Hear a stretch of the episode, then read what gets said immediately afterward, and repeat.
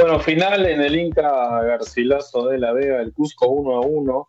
Eh, el resultado entre eh, Cienciano y Melgar, el clásico del sur, su primera versión internacional en lo que ha sido el partido de ida eh, de esta primera fase de la Copa Sudamericana, la llave entre peruanos. ya comentábamos cómo había sido el primer tiempo, con un Melgar que se había puesto por delante con el gol de penal de Bernardo Cuesta. Lo empató rápido en el segundo tiempo Cienciano con un golazo de José Estrada.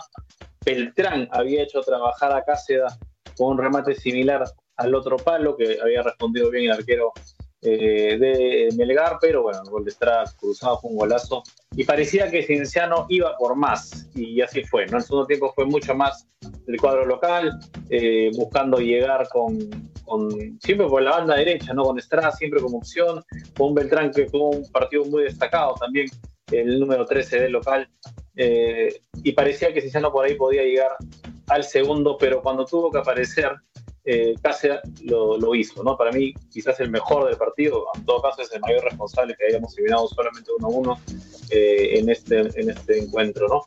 Tuvo que refrescar eh, el señor Néstor Lorenzo eh, las cosas a los 65 minutos con dos cambios, ¿no? La entrada de Jean-Pierre por Walter Tandazo y de eh, Borda, Bordacar por Alexis Arias, lo cual movió un poco también la pizarra del cuadro arequipeño, que no llegó tanto en el segundo tiempo, ¿no? Que, que ya no tuvo esa, esa capacidad de ir uno contra uno contra Cienciano como lo había hecho en el primero, Evidentemente hay un tema de, cansancio, hay un tema de altura, eh, que más que Melgar lo supo manejar. Resulta el empate, evidentemente, ya sin los goles de visita, eh, ha perdido un poco de, esa ventaja que daba, ¿no? Empatar sin goles eh, cuando uno jugaba fuera de, fuera de casa. pero era mejor que a no perderlo, ¿no? Y lo pudo perder en varios momentos.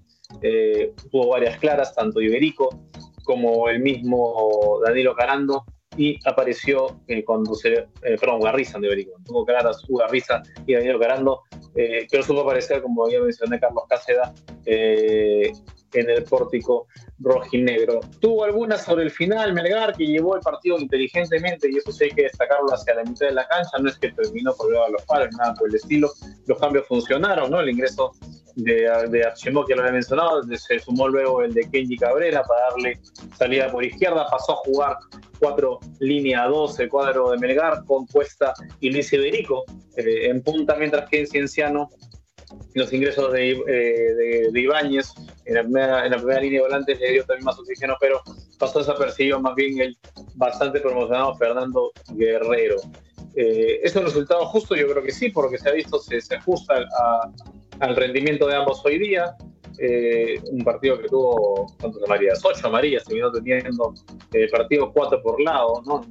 Nicolás Gamón incluso en un momento casi expulsa a eh, Ángel Romero por doble amarilla, se había confundido el árbitro chileno pensando que le había molestado antes, quizás en el momento del penal eh, a Alexis Arias. Lo cierto es que todo se definirá la próxima semana en la Ciudad Blanca. Un partido que definitivamente promete, ha sido un buen rendimiento de ambos, creo yo, para lo que uno puede esperar de equipos peruanos. Ha sido un partido entretenido, con opciones, ninguno, eh, ambos con un guion muy parecido, ¿no? Eh, de, jugar largo, de tener posiciones cortas, eh, de no, de no, de tratar de agarrar mal parado a su rival. Lo que terminó regalando un partido bastante bueno y especialmente cuando se juega en altura, como ha sido hoy día, es difícil ver partidos que tengan una intensidad como la que hemos terminado teniendo hoy día, ¿no?